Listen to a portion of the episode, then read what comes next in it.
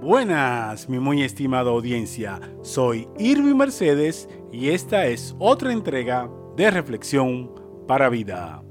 Continuando con el tema comunicándonos constantemente con Dios, tal y como lo prometimos, hoy detallaremos el paso número 5, pedir perdón y perdonar a los que nos han hecho mal.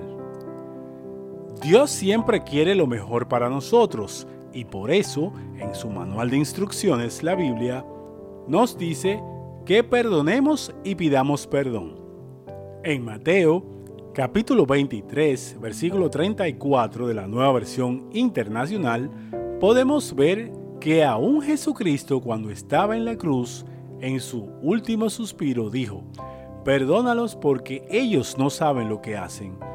Como vemos, Jesucristo se mantuvo en todo momento mostrando el ejemplo de perdón. También en Marcos capítulo 11 versículo 25 de la nueva versión internacional se registra que Jesús dijo, y cuando estén orando, si tienen algo contra alguien, perdónenlo, para que también su Padre que está en el cielo les perdone a ustedes sus pecados. Fin del versículo. En definitiva, si Jesucristo perdonó, ¿quiénes somos nosotros para no perdonar? Dios nos cuida tanto y nos enseña a perdonar con el ejemplo de su Hijo Jesucristo, porque de lo contrario se generará en nuestro interior un rencor permanente, y con esto viene la ira, el enojo y el odio, que se reflejará no solo en nuestra conducta, sino también en nuestro cuerpo físico a través de enfermedades, incluyendo presión arterial alta, cáncer, derrames cerebrales, entre otras. Lo único que debemos hacer es seguir el ejemplo de Jesucristo y perdonar. Te animo a escribir una lista de las personas a las que les debes pedir perdón. Luego coordina visitarlas y pídeles perdón. Si te rechazan, ante Dios tú cumpliste.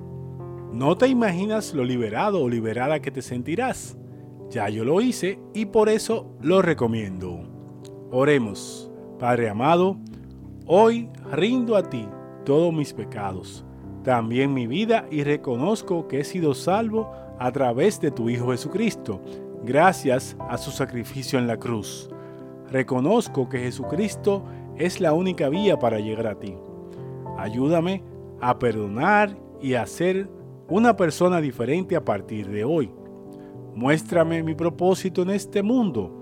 Hazme la persona que tú quieres que yo sea. Inscribe mi nombre en el libro de la vida en el nombre de tu Hijo Jesucristo. Amén y amén. Ahora a poner en práctica la entrega. Te recomiendo que si no asistes a una iglesia te integres a una en la cual Jesucristo sea su centro.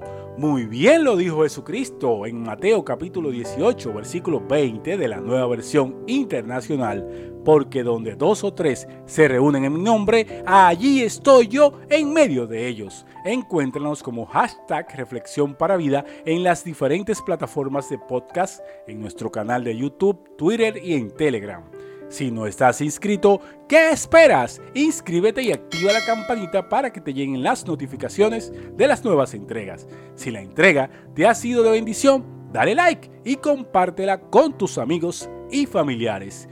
Dios les bendiga por siempre.